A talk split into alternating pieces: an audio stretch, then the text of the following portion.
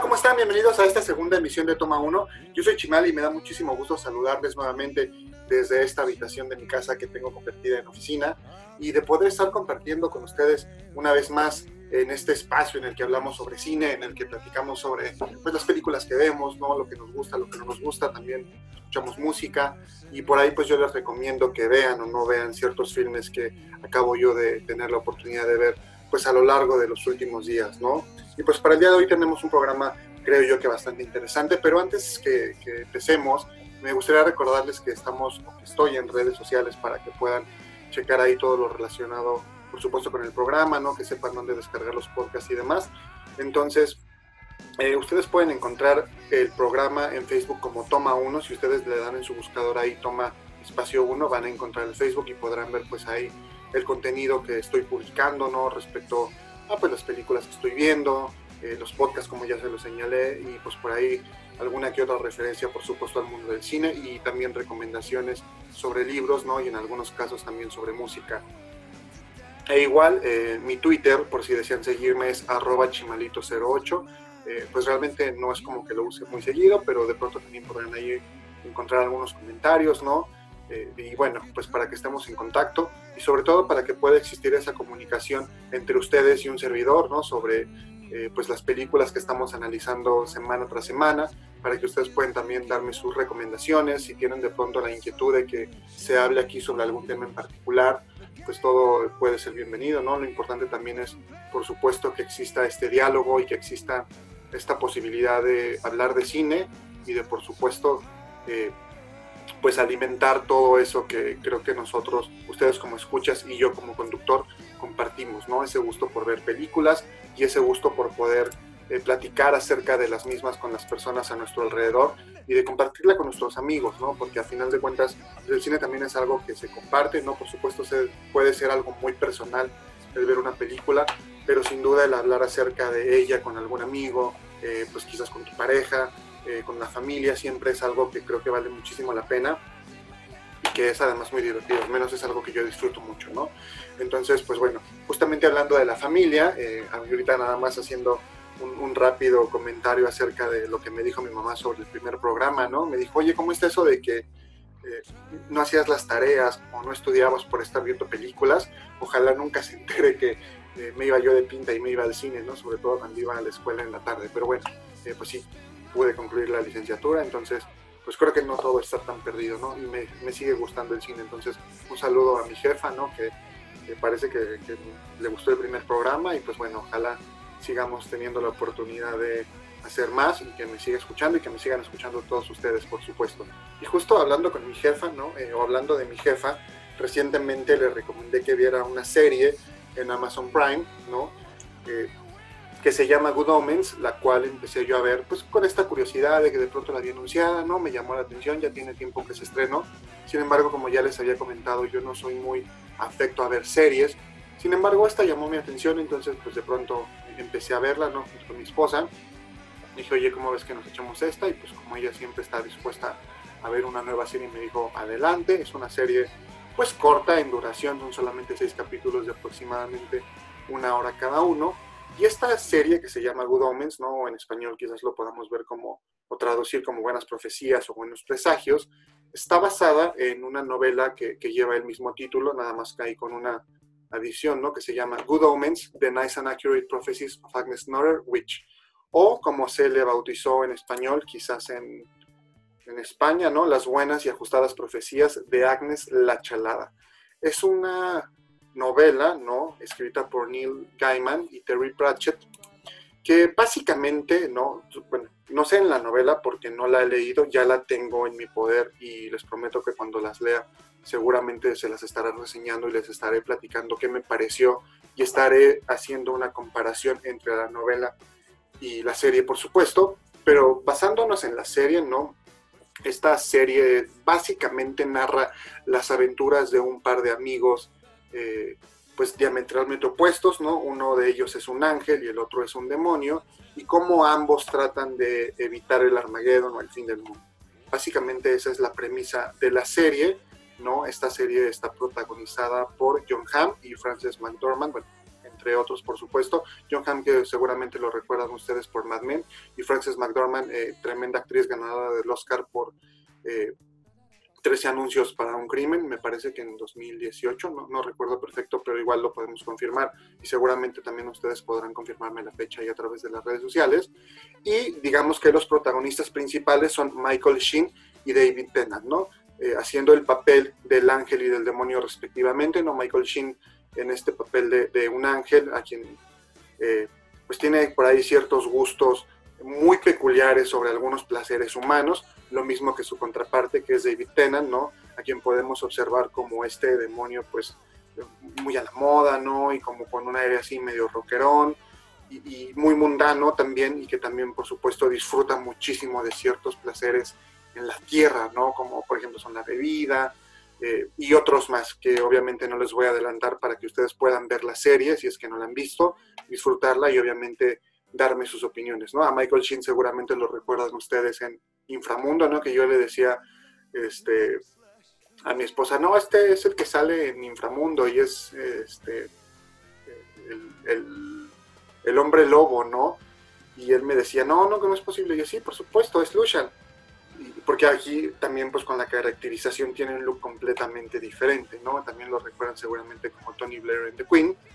Y bueno, por ahí también hay otros dos o tres cameos interesantes, ¿no? O, actores famosos que hacen por ahí una participación especial. Estoy pensando, por ejemplo, en Benedict Cumberbatch, que pues por ahí pueden ustedes eh, pues percibirlo, ¿no? Dentro de la serie, no les voy a decir en qué papel, pero seguramente si la ven o ya la vieron, podrán darse cuenta que ahí está justamente este maravilloso actor, ¿no? Y también Frances McDormand, que hace un papel pues bastante interesante, ¿no? Y que bueno, si ustedes tienen la oportunidad de, revisar este proyecto, esta serie, pues seguramente pues ahí la identificarán a ella, ¿no? Y bueno, por supuesto, eh, lo más interesante de esta serie, a mi parecer, es eh, esta relación que existe entre estos dos personajes, que pues digamos, de forma natural tendrían que ser o verse como enemigos y que sin embargo eh, pues desarrollan una amistad, ¿no? Particularmente creo que uno de los capítulos más recomendables es el tercero, justamente porque, sin darles spoilers ¿no? y sin arruinarles nada, es justamente el capítulo en el que se muestra el desarrollo de esta amistad pues, a lo largo de, los siglos. ¿no?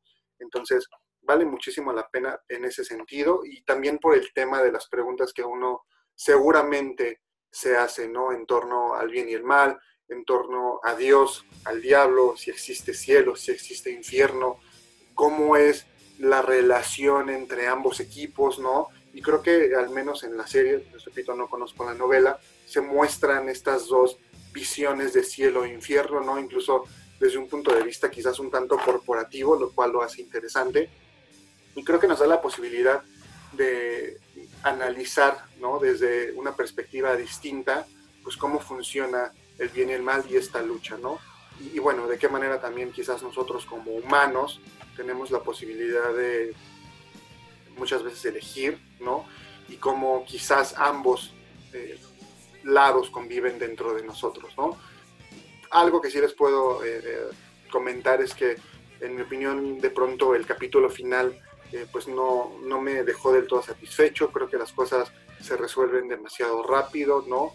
y me quedé por ahí con un sabor medio agridulce, ¿no? Sobre todo hacia el final de la serie.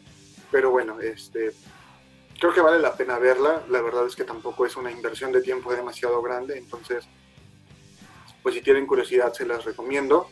Y, algo que creo que en lo, particular a mí me gustó mucho y que eh, hace que la serie se disfrute un poco más, pues es, la música, ¿no? Porque eh, además de, de pues varias canciones ahí que se escuchan, eh, tiene muchos temas de Queen, que es una banda tremenda que a mí en lo personal me gusta muchísimo, ¿no? Entonces, eh, pues ahorita para ir como entrando en calor y este, que se sienta pues esa buena vibra, ¿no? Y esa onda rockera aquí en el programa, me gustaría dejarlos con un tema que justamente pues es como el tema principal de la serie, ¿no?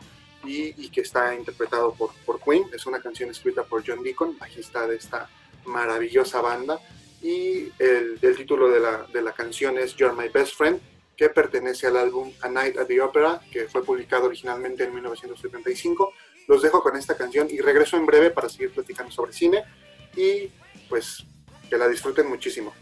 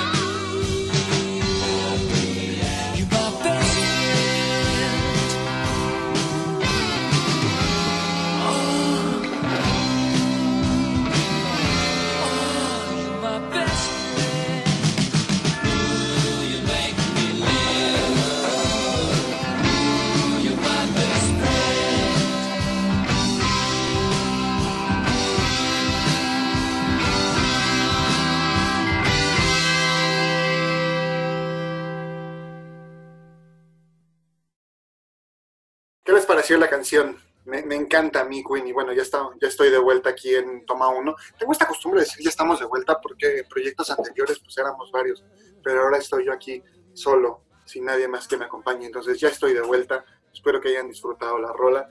Y bueno, para entrar ya de lleno en el tema del cine, ¿no? Y de las películas que he tenido la oportunidad de revisar, pues a lo largo de los últimos días, ¿no?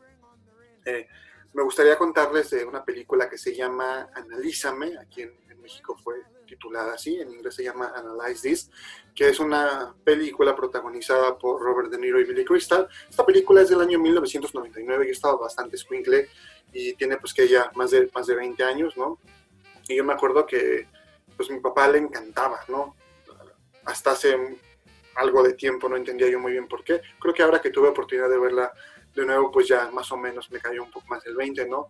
Y si, si, bien cuando era yo chavito, pues la disfrutaba, ¿no? Cuando era adolescente la veía y demás ahí en video, la, la vio en el cine, ¿no? Y luego la compró, eh, pues la verdad es que, pues como que todavía en ese tiempo quizás había algunas cosas que de pronto no me caía tanto el 20 acerca de la cinta, ¿no? Pero bueno, como comentario también vale la pena mencionar que esta película en España se llamó Una terapia peligrosa. Y bueno, seguramente más adelante tendremos oportunidad de hablar también más de estos títulos, ¿no? Que muchas veces se les da en España a las películas. Pero bueno, la cinta básicamente, o la premisa de la cinta es un mafioso que, acude a un psicoterapeuta, ¿no? En este caso es un psiquiatra, eh, protagonizado por Billy Crystal y Robert De Niro, como quizás ustedes se imaginarán, hace el papel del mafioso Paul Viri. Es una película que mayormente se desarrolla en la ciudad de Nueva York, aunque por ahí también viajan de pronto a Miami, en Florida. Y bueno, es esta relación que existe entre el paciente y el doctor, ¿no? Una relación que por supuesto es un poquito complicada, puesto que uno de ellos es un mafioso y que bueno, ustedes se imaginarán que una persona que se dedica pues, a este tipo de actividades ilícitas difícilmente podrá aceptar quizás que tiene problemas emocionales, ¿no? Y quizás sea incluso visto por algunos de sus eh, pues, compañeros profesión, si lo podemos llamar así, como una debilidad. Entonces, pues es todo este viaje que hace el personaje, ¿no? De Robert De Niro, pues para poder entrar en contacto con sus emociones y por supuesto para empezar un proceso de, de sanación, ¿no? Y en la búsqueda de una sobriedad emocional. Entonces, eh, creo que es una película que aborda de manera muy inteligente y muy divertida este tema, ¿no? De, la salud emocional. Y lo hace justamente a través de personajes eh, que normalmente no veríamos en una situación así, ¿no? Quizás podemos ver películas o obras de teatro, etcétera, que hablen sobre estos temas. Sin embargo, verlo con personajes eh, que normalmente, como les repito, no, no veríamos quizás yendo a, a, una terapia, pues nos hace preguntarnos mucho más acerca de la importancia justamente de esto en la vida de las personas, ¿no? Para su salud y estabilidad. Y bueno, es además bastante hilarante, ¿no? Ver a uno de estos personajes, pues, en situaciones tan particulares como las que se ven en la cinta, ¿no? La, actuación de ambos es bastante, bastante buena, ¿no? Digo, Robert De Niro ya lo hemos visto en muchísimos géneros. Billy Crystal seguramente ustedes también lo recuerdan en varias películas de comedia o, o como la voz de este personaje de, Monster Inc. Entonces vale muchísimo la pena, es una película ya de hace muchísimos años, pero ahora que tuve oportunidad de verla y de rescatarla, me pareció fantástico, ¿no? Y posteriormente, bueno, tuvo una secuela, la cual creo que no gozó ni del éxito comercial ni, ni por parte de la crítica. Eh, sin embargo, bueno, yo recuerdo haberla visto, tampoco me impactó para nada, entonces, pues creo que también si tengo oportunidad de revisitarla posteriormente, a lo mejor valga la pena, ¿no? Para poder pues darles una reseña más actualizada acerca de la misma, pero por lo pronto les diría que no la recomiendo. Y bueno, finalmente el director que pues ya pasó a mejor vida también, ¿no? En el 2014, Harold Ramis, eh, o Ramis, es el responsable de haber dirigido estas dos cintas, ¿no? Y, bueno, pues ah, si tienen oportunidad también de ver Analízame, ¿no? O Una terapia peligrosa, como se llamó en España, este, pues igual si tienen oportunidad, eh, adelante, ¿no? La, recomiendo bastante. Y bueno, así nada más como comentario, también este director hizo otra película que a mí me encanta que se llama Al Diablo con el Diablo, que, también es una comedia bastante divertida, la cual ahorita pues me, llegó a la mente este recuerdo, que igual espero que algún día la puedan ver y pues la comentamos también con muchísimo gusto, ¿no? Voy a pasar a la siguiente cinta, ¿no? Que es curioso cuando yo la había anunciada primero para que saliera en cines y demás, que no tuve oportunidad de verla en su momento. Yo pensaba que era una película, pues justamente del género de comedia, ¿no? Por como vi yo los avances y demás. Dije, bueno, pues hacer algo así como cotorrón, vamos a verla para reírnos un rato. Ahora que estuvo o que tuve oportunidad de visitar a mi mamá eh, recientemente, ¿no? Después de estar ahí platicando y compartiendo un tiempo juntos, dijimos vamos a ver una película y yo elegí en esta ocasión la cinta que se llama Pequeña Gran Vida o Downsizing, no, Downsizing, perdón, con Matt Damon, eh, por ahí también aparece Kristen Wiig, Christoph Waltz, Neil Patrick Harris, a quien eh, pues yo identifico como el Dr. Dewey Hauser y quienes seguramente muchos de ustedes también ubicarán como Barney Stinson en How I Met Your Mother, también por ahí sale Jason Sudeikis, ¿no? Y el director es Alexander Payne. Alexander Payne, que es responsable de habernos entregado una joya fantástica que se llama Entre Copas.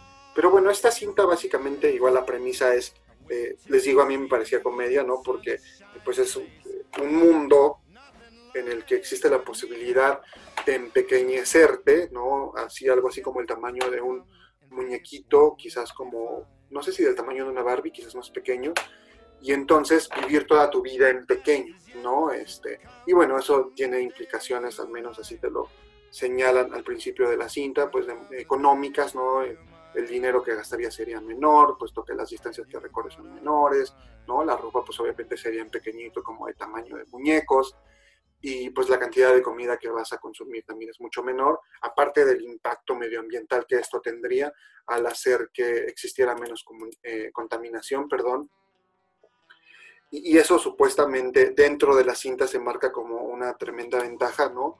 para que pues, los seres humanos puedan encontrar una mejor vida y pueda ser todo mucho más sustentable. Eh, bueno, dentro de la película, ¿no?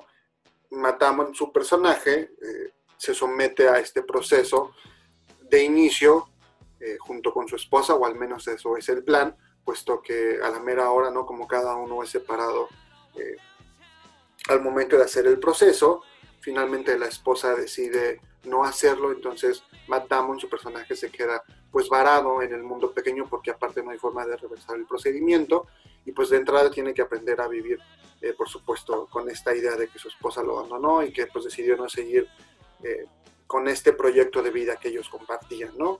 Y bueno, a lo largo de todo eso se va desarrollando la historia en la que Matamon pues va conociendo a más personas, ¿no? Entre ellos el personaje interpretado por Christoph Waltz, también conoce a una chica de origen, me parece que vietnamita, que se llama, bueno, que está interpretada por Hong Shaw, y que esta chica llega justamente a este, eh, pues paraíso en miniatura de manera ilegal, ¿no? Eh, se meten dentro de unas cajas de televisiones y entonces es muy hilarante porque pues también en ese sentido aborda el tema de la migración, ¿no? Que es algo que pues vemos todos los días y que es parte de nuestro diario acontecer. Y bueno, a lo largo de la historia pues suceden muchas cosas, ¿no? Que obviamente no viene al caso contarles, por supuesto, para que ustedes vean la película y no exista ningún spoiler. Pero en ese sentido creo que el mayor eh, pues, mensaje que en, en, mi opinión me deja la cinta es justamente pues cómo los seres humanos a veces encontramos en ayudar a los demás, ¿no? O en ver por los demás una gran satisfacción, más allá de todos los bienes materiales y más allá de todos los, eh, pues no sé cómo llamarlo, quizás placeres mundanos que encontramos en la vida diaria, ¿no? Y cómo en cierta manera todas esas acciones son las que en realidad nos definen, más allá de cuánto tenemos, más allá de cuánto gastamos y, y más allá de pues quizás todo lo que le mostramos al mundo. Entonces, es una película que, creo que vale la pena ver, ¿no? Y que les recomiendo ver cuando tengan quizás ganas como de estar un poquito más en contacto con esa interiorización, ¿no? Que tengan ganas quizás de analizar y no a lo mejor de verla como yo lo hice pensando que era una comedia, ¿no? Afortunadamente no me pareció aburrida ni nada, pero sí vale la pena señalar que efectivamente no es una comedia y que pues no va por el lado de la risa, ¿no? Más bien creo que invita mucho más a la reflexión y, a pensar quizás de entrada, ¿qué pasaría si tuviéramos la posibilidad de que esto sucediera? ¿no? Porque es evidente que pues la vida en el mundo hoy eh, pues no es sencilla y aparte la naturaleza está reclamando muchos de los espacios que quizás le hemos quitado. Y bueno, quizás pensar también en todas las posibilidades que nos da la ciencia hoy en día, ¿no? Y de qué manera estamos utilizando eso eh, muchas veces sí a favor de la humanidad y de la propia naturaleza y de la madre tierra, pero también de qué manera hemos quizás llegado a destruir este planeta al que llamamos hogar. Entonces, pues vale la pena, ¿no? Echarle por ahí un ojo. Si bien no es la mejor película del año, ¿no? Y si bien, pues no es lo mejor que he visto, sí creo que es una propuesta interesante que vale la pena revisar y pues darle, darnos la oportunidad de reflexionar acerca de esta situación. Pero bueno, justamente también en este mood de pandemia, y de una película que nos hace reflexionar sobre los recursos en el mundo ¿no? y sobre la importancia de la sustentabilidad. Eh, me gustaría igual platicar con ustedes acerca de esta cinta que se llama Inferno, eh, protagonizada por Tom Hanks con Felicity Jones también, Omar Sy, eh, Irfan Khan, que recientemente también falleció, seguramente lo recuerdan ustedes por esta película de Slumdog Millionaire, en la que él interpreta al policía, o al, no sé si es policía o detective, que está este, interrogando ahí al personaje principal. Pero bueno, esta cinta está basada en el libro eh, que lleva el mismo nombre, ¿no? Del autor Dan Brown, que es el mismo autor del Código da Vinci, de Ángeles y Demonios, cuyo protagonista es el personaje interpretado por eh, Tom Hanks, ¿no? Que es Robert Langdon. Y que, bueno, ya esta es la tercera parte, ¿no? De estas películas. Primero tuvimos la adaptación del Código Da Vinci, posteriormente Ángeles y Demonios, y recientemente, hace un par de años, tuvimos Inferno, ¿no? Cuya premisa es básicamente la posibilidad de que un virus mortal se propague alrededor del mundo, como pues desafortunadamente lo estamos viendo hoy en día, aunque aquí se habla de un virus mucho más mortal, y de cómo Robert Landon pues no recuerda nada de lo que pasó en las últimas horas y de pronto se encuentra por ahí con una doctora este, que es la doctora Sienna Brooks, interpretada por esta chica Felicity Jones, ¿no? Y bueno, como ambos empiezan a tratar de pues, ir resolviendo el misterio, un poco al estilo del Código da Vinci, ¿no? Siguiendo pistas, por ahí está involucrado eh, la obra de Dante Alighieri, ¿no? Y, bueno, de qué manera intentan resolver el misterio. A la par, pues hay unos investigadores eh, de, la OMS que están igual buscando o rastreando el virus. Hay varios personajes involucrados, uno de ellos justo es Omar Sy. Y bueno, básicamente esa es la premisa de la cinta, ¿no? De pronto me recuerda a mí mucho al Código da Vinci, pero quizás eh, sin esa maestría que al menos tiene el libro en el sentido de pues mantenerte todo el tiempo interesado, ¿no? Y como decimos aquí en México, picado en la trama. Yo recuerdo que cuando yo leí ese libro, pues solamente quería como seguir avanzando para descubrir qué es lo que seguía a continuación, ¿no? Y poder saber o poder descubrir todo el secreto que había detrás. En este caso, al menos en la película, creo que no, no se da de esa manera. De pronto, pues por ahí yo me, me perdí en un par de cosas, ¿no? Y bueno, tiene por ahí algunos giros de tuerca que pues evidentemente funcionan, porque pues es la forma en que eh, quizás esté escrita la historia, tampoco conozco la novela y, seguramente la voy a revisar para poder hablar más acerca de ella y, e igualmente poderla comparar con el libro, pero en ese sentido creo que pues los giros de tuerca son de pronto pues como un recurso tantito rebuscado, ¿no? Para hacer que la trama funcione. Eso a mí personalmente no me encantó.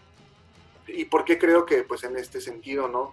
digamos que replicar del todo lo que había pasado en el Código da Vinci, pues hubiera parecido incluso una fusilata del autor a su obra anterior. Entonces, en ese sentido, pues creo que vale la pena también eh, pues ponerlo un poco más bajo la lupa, ¿no? Personalmente no me parece la mejor adaptación de estas novelas. Les puedo decir que en el caso del Código da Vinci y Ángeles y Demonios, sí tuve la oportunidad de leer ambas novelas. Creo que las dos adaptaciones eh, están pues aceptables, si bien creo que también se quedan cortas en algunos aspectos, pues no, esta creo que a lo mejor sería la más floja, ¿no? No pensando en la adaptación, porque como les repito, no conozco la obra, pero sí, digamos, igual a nivel de películas, en lo personal es la que me. Y bueno, dejando de lado que particular, o sea, personalmente tampoco nunca me ha gustado mucho la elección de Tom Hanks como Robert Langdon, pero bueno, eso ya pues queda un poco más a consideración, ¿no? Seguramente algunos me preguntarán, ¿quién te hubiera gustado que hubiese sido eh, Robert Langdon? Y la respuesta que le doy a toda la gente es siempre la misma, aunque afortunadamente ya no podríamos contar con ese eh, cast, ¿no? Es que a mí me hubiera encantado, a quien yo me imagino como un Robert Langdon perfecto, es a Gregory Peck, este actor ganador del Oscar por Matar a un ruiseñor, y que es protagonista de otra película que me encanta que se llama Los Cañones de Navarón. Justamente ese es la cara que yo le doy a Robert Langdon cuando leo, eh, por ejemplo, el, Código da Vinci, ¿no? O, Ángeles y Demonios. Entonces, bueno, eh, pues igual, eh, si, si, quieren echarse por ahí Inferno, ¿no? Véanla, igual me parece, pues, no sé si muy adecuada para estos tiempos de pandemia, pero pues si de pronto tienen ahí ganas de ver algo, este, pues palomero, ¿no? Divertido, y sin mayores pretensiones más que las de entretener. Inferno creo que es una buena posibilidad y de pronto sí te mantiene pues como interesado en la trama, ¿no? Sin, sin llegar a este nivel que creo que quizás tengan otras historias, ¿no? Pero bueno, igual ahí si, pueden echarle un ojo, se los recomiendo que, que lo hagan. Y bueno, para dejarlos descansar un poquito de mi voz y también para tener la oportunidad de refrescarme y beber algo, los voy a dejar con una canción que se llama Do You Really Want to Hurt Me, a cargo de Culture Club Espero que la disfruten y regresando les cuento por qué vamos a escuchar esta melodía, porque tiene que ver justamente con otra cinta más que vamos a reseñar. Entonces, espero que la disfruten y regreso en breve.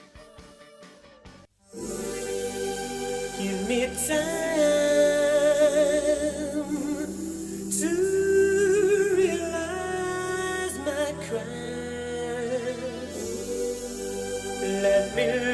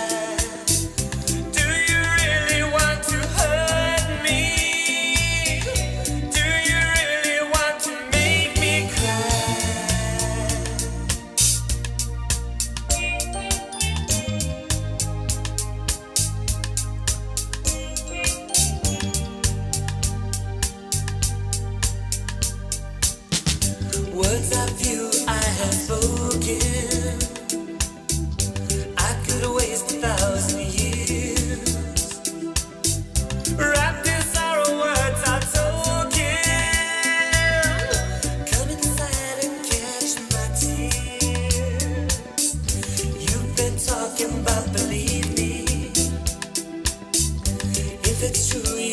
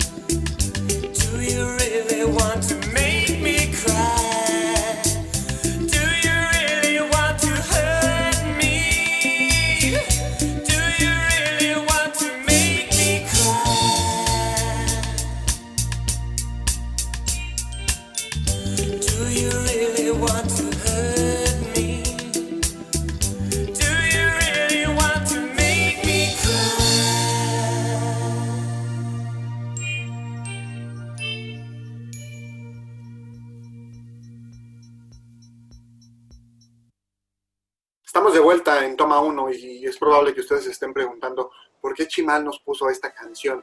Y bueno, esta canción la escuchamos porque forma parte de la banda sonora de la película The Normal Heart. Esta película dirigida por Ryan Murphy y protagonizada por Mark Ruffalo, Matt Boomer, Taylor Kitsch, Jim Parsons y Julia Roberts. Mark Ruffalo, quien todos conocemos como el Dr. Bruce Banner en el universo cinematográfico de Marvel, pero que también ha hecho otras películas interesantes, eh, ¿no? Tenemos a Matt Boomer, a Taylor Kitsch, a quien igual, haciendo referencia nuevamente a Marvel, eh, seguramente lo recuerdan como Gambito en X-Men Orígenes Wolverine, Jim Parsons, ¿no? Eh, o Sheldon Cooper en The Big Bang Theory y Julia Roberts, ¿no? De todos conocidos. También por ahí hay otros actores como Alfred Molina que aparecen en esta cinta.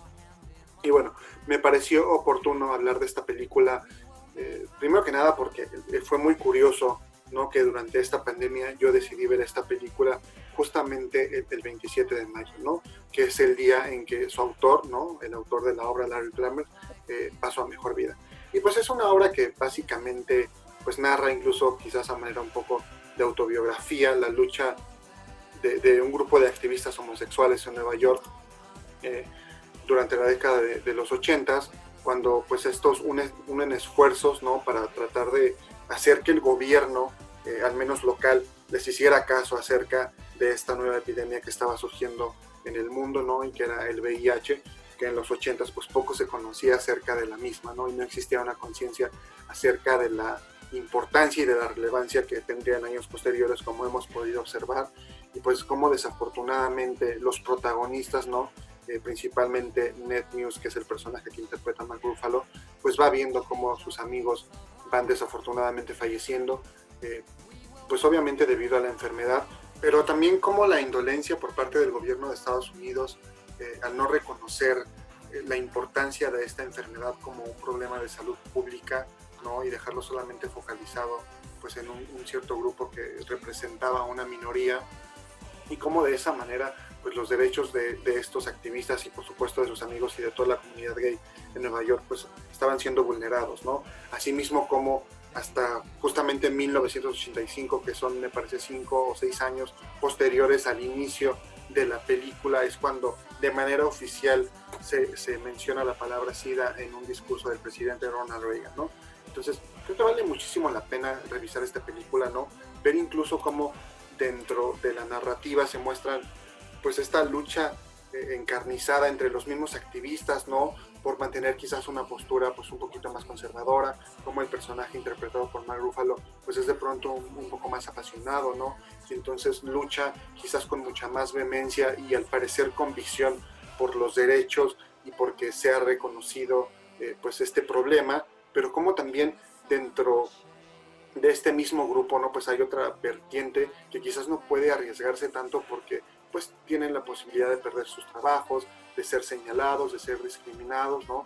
Y como en ese momento no existía esa apertura que aún hoy en día tampoco existe del todo. Entonces, creo que vale la pena muchísimo verla, ¿no? Justamente, pues en estos tiempos en que la diversidad es un tema súper importante que todos, eh, pues tomamos en cuenta y que, por supuesto, nos compete eh, de manera global como sociedad. Y bueno, eh, me parece que, vale la pena revisar la, historia. También, de hecho, aquí en México se montó la obra hace un par de años, yo no tuve la oportunidad de verla. Sin embargo, eh, pues si tienen la oportunidad de checar esta película, los invito a hacerlo, ¿no? También, de hecho, hay un documental sobre su autor, cuyo título no recuerdo en este momento, pero que creo que también valdría la pena revisar, ¿no? Déjenme buscarlo para poder darles el nombre. Ya encontré el, nombre del documental, se llama Larry Kramer en el amor y la ira. Ustedes lo pueden ver en HBO si tienen igual este servicio contratado, este servicio de streaming. Y pues bueno, al final de cuentas también forma parte de la historia, ¿no? Es un suceso que hoy se antoja lejanísimo porque estamos hablando de 40 años de diferencia. Sin embargo, eh, por desgracia, esta enfermedad sigue aquejando a muchas personas de la población mundial y creo que es importante que sigamos haciendo conciencia acerca de este tema, ¿no? Eh, y pues sobre todo hablando en tiempos de, de COVID-19, pues sobre la importancia de cuidar nuestra salud, de cuidar la salud de los demás, de las personas a nuestro alrededor, ¿no? Porque justamente en, en esta cinta, volviendo a la película de, de Normal Heart, eh, se muestra eso, ¿no? Como pues desafortunada o afortunadamente, ¿no? Estas personas también hablan pues sobre la necesidad de ejercer su sexualidad libremente, que es algo por lo que habían estado luchando durante muchísimo tiempo, y de pronto llega este mal, ¿no? Que los aqueja eh, de inicio, y, y, pues se ven ante la necesidad de entonces de alguna manera reprimir todas, todo aquello por lo que habían luchado tanto, ¿no? Es decir, en algún momento dentro de la película, igual sin hacerles ningún spoiler, ¿no? Alguno de los personajes dice es que estuvimos tanto tiempo peleando por poder justamente eh, expresarnos libremente, expresar nuestra sexualidad libremente y ahora nos vienen a decirnos que no podemos hacerlo porque tenemos la posibilidad de contagiarnos de esta enfermedad, ¿no? Entonces, pues creo que invita a la reflexión, ¿no? Sobre de qué manera, pues esta enfermedad no solo afecta, bueno, y muchas otras, no solo afectan eh, de manera física, ¿no? no solamente afecta a nuestro cuerpo, sino también nuestra emoción, lo cual creo que vale mucho la pena considerar. Y bueno, ojalá Ojalá puedan darme sus comentarios acerca de todas las cintas que reseñamos el, el, día de hoy.